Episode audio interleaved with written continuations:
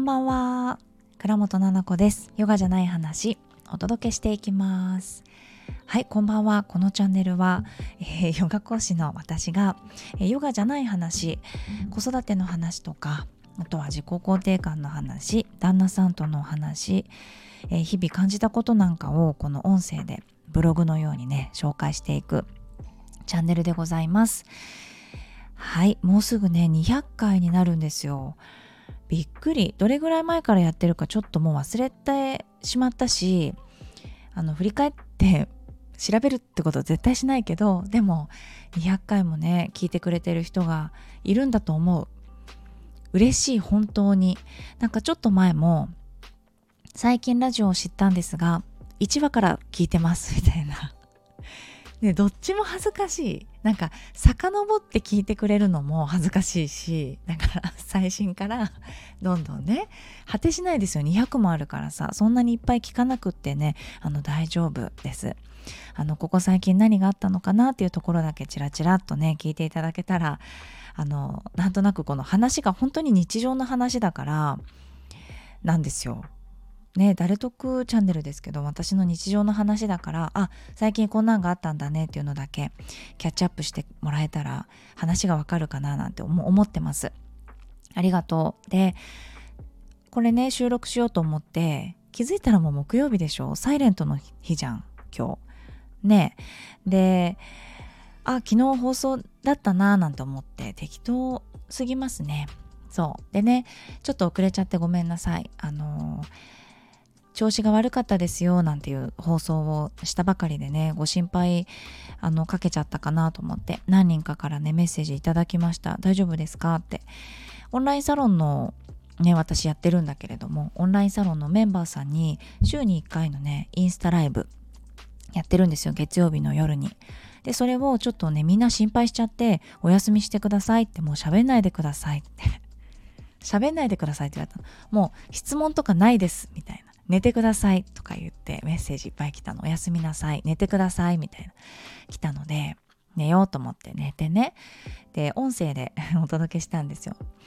で、その時に、あの、お伝えしたんだけれど、そう、まさかのね、皆さんのね、この祈りっていうんですかね、願いっていうんですか、届きましてですね、順調に回復しております。びっくり。あの、ホルモンバランス的にびっくり。病院の先生もびっくりしてた。あれ？みたいな。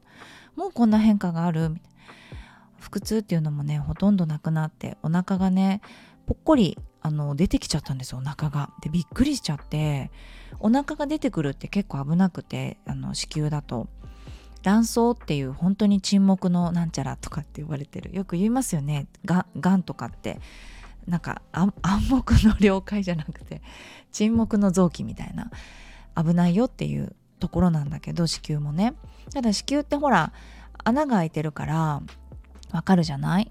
ね、腎臓とかそういうところと比べて出血があったりっていろいろな変化わかるけれども卵巣って気づきにくくてもううずらの卵ぐらいちっちゃいのでそれがぷくっとこう大きく腫瘍とかでね膨れてくるとちょっと下っ腹が出たように感じたりやっぱ内膜症だったり何かしら卵巣に何かがあるとあのお腹の中に水が溜まってしまったりとかってするのでお腹膨れるってあんま良くないのね婦人科系で。で急いでね病院に行ったらその治る兆しがだから早い月経がね始まりそうっていうことでえー、みたいな早とか言って先生も。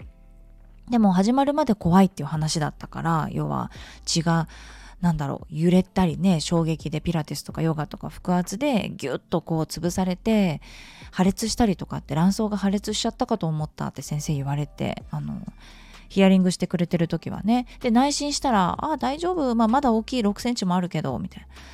ゆっくりだねって言ってねみんながね届きましたみんなの願いが。でそれのね放送したらもうなんかレターがね 来てますよ。あのまあオンラインサロンのねところで大丈夫でしたっていうのに来たんだけど本当に本当に良かったです、えー、主人が本物のあれなのであれってあの坊主マークだから多分お坊さんなんだと思う。本物のあれなので坊主なので私は毎日七子さんのことを考えて本堂で手を合わせていました。過去怖かったらごめんなさい、えー、いろいろとありますが体と自分と対話する大切な時間と思いながら私も過ごしてます、えー、冷え込んできたのでご自愛くださいねっていうねレターをねいただきましたよ。ありがとうございました。でねもう一つ。えー、レターにね、お返事をいただいてます。えー、私も同じく、えー、絶対安静という四字熟語嫌いです。えー、嬉しい。8年前の12月31日、切迫早産により緊急入院した私。その時まさか自分が入院するなんて思ってもおらず、大号泣して帰りたいとだだこねた私でした。しかしあの経験が私自身今に生きています。そして七子先生の入院生活が私ととても似ていて、自分のことを言われているように思いました。私も寝たきり生活でベッドで24時間、トイレ以外は絶対安静でした。4人部屋でみんな切迫早産。長いことみんな入院していたので仲も良くなりピザを宅配してもらいみんなでピザパーティーしたりして絶対安静から逃れられないストレスを発散していた頃を前回前々回の放送を聞き懐かしく自分のことも思い出しました。思い返しました。妊娠出産そして女性の体のことを、私もあの経験があったからこそ学びました。今ではあの経験に感謝だなと思いますがそれでも絶対安静だけは今後も避けたいと心から思っています。また猫ちゃんの話を聞いて猫ちゃんこそ絶対安静が得意なんじゃなかろうかと思いました。どうか願うことしかできませんが猫ちゃんを手本に安静に過ごして一日も早く腫れが治ることを願っております。ありがとうございます。すごい嬉しいな。もうとってもとっても嬉しい。えっ、ー、とね、もう一つレター読ませてくださいね。えー、こんばんは。前回のお話で体の具合を知りびっくりしております。それでもラジオでこれまでの経緯や現状報告をしてくださっているななこさんって本当に素晴らしいです。でも話しながらお腹の痛みを抱えてクスクス笑ってるななこさんが可愛くて仕方がない笑い。に私も20代で子宮筋腫の手術をし出産は、えー、帝王切開だったりしたので笑いたくても腹圧を使うと痛みがある恐怖よくわかります。本当に笑わせないでって思うのに筋腫の手術の際全身麻酔が切れてきた時今の旦那が私のが目覚めたことに気づいたのと同時に歯が乾いて歯がむき出しになってるぞと言って。その私の状態を真似してきたんです。まさにガチャピンのような前歯むき出し状態を。それ変顔で私できるよ、それ。もうマジで笑いをこらえるのに必死で邪魔で仕方がないやつをすぐにこの部屋から出ろと追い出しました、笑い。でもその後も旦那の前歯むき出した無表情の顔を思い出してしまい思い出し笑いで一人苦しんでいましたでも一人辛い思いをするのではなく心配しつつも笑いで元気をくれる人がそばにいるって嬉しいですね今の旦那にはあの時からずっと支えられていますあ、レターネーム、奥美さん、奥美さんだった。ありがとうございます。そうなんだね。みんなみんなありがとうございます。みんないろんな思い出があるんだね。なんか女性ってさ、ね、ただ生きてるだけなんだけど、って思いませんか？ただ生きてるだけでさ私さすごい平穏なの心。これ前回言ったっけ？インスタグラムに書いたんだっけな？もうさ結構さメンタル安定してんの私。でなんか悩むこともそんなにないし落ち込むこととかもほとんどないんですよ。割と楽しくて毎日。で生きてるだけでなんかこれコントロールできないよね。こういうホルモンとかさ体が具合悪いとかさ。嫌になっちゃう。なんか悪いことしたんかって。思いましたもん。本当に。なんか。大変だよ。男性にはどうなんだろうってちょっと思ったりもした。男性ってあるのかなそういうこと。なんかあんまりなさそうだよね。子宮がないもんね。で毎月のほら毎月の生理が多分あるからだろうね女性は。毎月毎月そのずれる可能性とかさ。あの正しく来るのだってあの大変だからね正しく来るのだって自分がなんかなんだろうな生活習慣がねちょっと乱れてしまったりとか嫌なことがあったりするだけで生理をくれたりするんだから私なんか引っ越ししただけでなんか1ヶ月ぐらい出血してしまって何これどうしたの私と思って近所の病院に行ったら何かあったって言われて、えー、なんもないですけど、あの、ここに引っ越してきたばっかりでって言ったら、それだよって言われました。ね、え？とか言って。別に大丈夫なんですけど私。むしろ引っ越し大好きで。ルンルンってさあの段ボールお片付け好きだからさ段ボール開けたりしてね。新しいなんかソファーこれにしようとかさなってるわけじゃないですか。え？って。でも人間ってね変わることすごくストレスだからって。ゆっくり休んで。お母さんって子供まだ小さいでしょって言われてそうかってこんなにも敏感なんだなって思いました。うん、多分自律神経がねこのオンに交感神経の時間が長いというか、ね、オンになってる時があるとリラックスができなくてねなんか分泌されないんじゃないでしょうか無排卵月経みたいなものがねずっと続いていたんだけれどそしたらなんか強めのピルみたいな飲んで止めるんですよね一回生理を。そうもうそんなこともありますよ。皆さんねありがとうね心配してくれて。本当にねみんながねあななこさん大丈夫かなってお腹良くなったらいいなって思ってたんだと思う。もうなんかその気持ちが嬉しすぎてさあのなんか感動してます。本当にどこ行っても温かいっていうかうん。あのクラスオンラインレッスンのクラスをキャンセルすることになってしまってその対応してくれた、ね、クラスモールっていうところのスタッフの人とかあとは生徒さん、ね、あのスタジオの生徒さんにも一応私あ行けなくなっちゃいましたっていつも来てくださっているね常連の方なんかはあのご連絡をさせてもらってインスタグラム連絡先をね知っててよかったなと思って。そしたら「大丈夫?」みたいな「大変?」みたいな。そう。ゆっくりゆっくりしてくださいって言ってもらえるってなんか私だったら今までのね私だったらごめんね本当に。なんか右から左お母さんに言われたでもさ右か左で分かったみたいな感じじゃない？でもちゃんと聞いてる。なんか今回は本当に一個ずつねしっかり聞いてる。でちゃんとソファーに座ってる。で寝たり起きたりしてそう子供も毎日学校から帰ってきたらママ調子どう？って言ってくれる今日はどれぐらい痛かった？とかあまり痛くない？とか言ってくれる。で手当てっていう言葉があるじゃないですか手を当てる？で手当てしましょうっていうのってさお母さんが子供に手を当ててなんかこう治すっていう意味もあるんだよって聞いたことがあって本当に子供がさお腹シクシクするとか背中が痛い頭が痛いという時って必ず手を当ててあげてしばらくこうじーっとしてあげるのね ちょっと怖いね。それ一瞬思ったけど。占いみたいにやっちゃってるね。またスピ、スピ活。なんかね、ちょっと話飛びます。いつものごとくすいません。えっと、今日メンバーさんと喋ってたら、私なんかスピ活してるんですって言ってる人がいて、もう大笑いしたんだけどお腹痛いのに。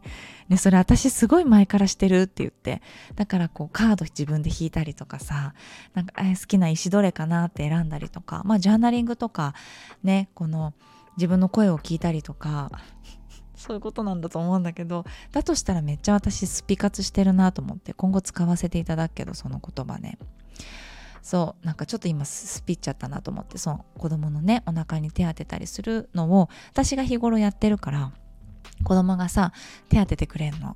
なんかどっちかなとか言って右かな左かなとか言って。そうで左なんか左に当てて左だからね。左に当ててくれたりしてどうとかなんか子供の手ってあったかくてなんかそれだけでちょっとこう治る治ってる気がする。あ治ってきた治ってきたとか言って毎回毎日やってんだけどさそれ。ちょっとずつ治してくれてますね子供。でなんかすごいね可愛いのがクリスマスプレゼントがもうママがねあのお腹治ることでいいやっって言ってたんだけど、まあ、だんだん私が大丈夫になったの見てたんだろうね。なんか自転車にするって普通に言ってたからあれ？とか言って。クリスマスプレゼントママのお腹治るじゃなかったっけ？2人。とかって言ったらうん。クリスマスプレゼントやっぱりそれやめた。とか言って。言っててね。可愛いなと思って。なんかいいよね。こう素直で。逆にいいなって思いますよ。そういうやっぱりママの気持ちあんまり考えないで。ママにこう気に入られようとしないじゃないですか。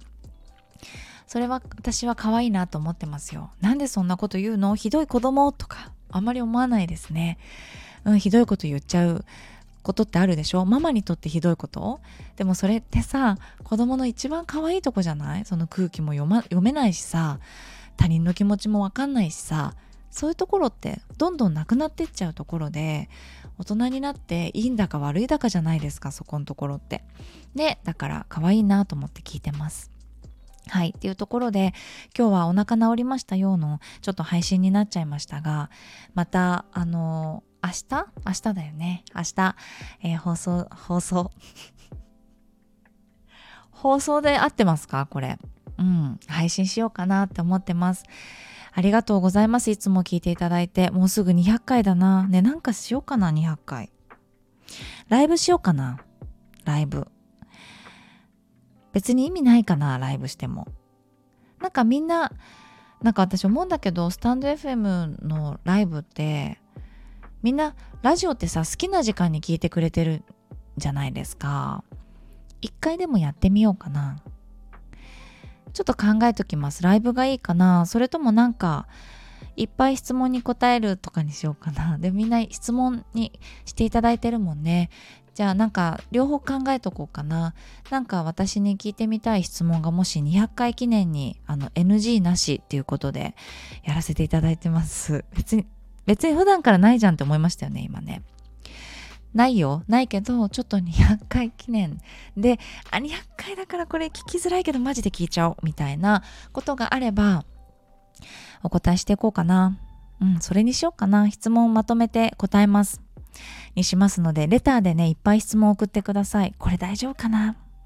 ちょっと放送ギリギリかなっていうのとかでも大丈夫ですから。うん、あの、送っていただけたらなと思ってます。ね、今日ね、スタンド FM 開いたら、なんか、な、なんて書いてあったっけな？ちょっともう忘れちゃった。なんか、子育てラジオみたいな。子育て中のママにおすすめのラジオスタあピックアップみたいな、スタンド FM ピックアップみたいな書いてあってくれて、で、えーと思って見てみたら私いたんだけど、びっくりしちゃった。私子育てラジオってやってなくてねヨガじゃない話って言っててもう本当に日頃のねこんな話じゃないですか。でも子供の話してるの聞いてくれてんのかな？スタンド FM さんって一個ずつ。もしかしたら。そうで子育てのママにおすすめのビッグアップに本当に何十組しかないんですよ。20組ぐらい。多分何万っているでしょやってる人。そんなにいる？何千とか。子育て系のラジオやってる人いるよね。ピックアップに選んでいただいてありがとうございましたスタンド FM さん。これ本当聞いてくれてる？スタンド FM の人。よく選んでくれてるんだよな。どこでチョイスしてくれてんだろう？選んでいただいてる間は子育ての話をしなきゃいけないのかななんて。思ってきちゃいましたがしなきゃいけないことはないですよね。はいなんかまあそれをあれを見て聞いてくださる方のためにね子供の話もしていこうかななんて思っていますがいつもですねもう本当に台本がないんです。何も見ないで。話してるので金曜日は何話そうかな。また考えておきます。なのでスタンド FM から聞いてくださってる方はレターマークからレターをください。飛行機マークからね、えー、それ以外のコンテンツで聞いてくださってる方は七子倉本アットマーク gmail.com のメールで、えー、ください。お待ちしております。それでは、えー、聞いていただきありがとうございました。12月ね皆さんお体崩しやすいと思うんです。私2年間ぐらいねなんか1年間の何て言うのかなあのー、疲れがどっと出て12月に体調崩す病気にねかかってますがきっと皆さんも大変な1年だったと思うから12月ゆっくり休んでね自分と向き合う時間ってさっきのね方も言ってたけどそのように一緒に使っていきましょうねのんびりしようね一緒に12月はね。ということでまたまた明日ですね、お会いしましょう。ありがとうございました。おやすみなさい。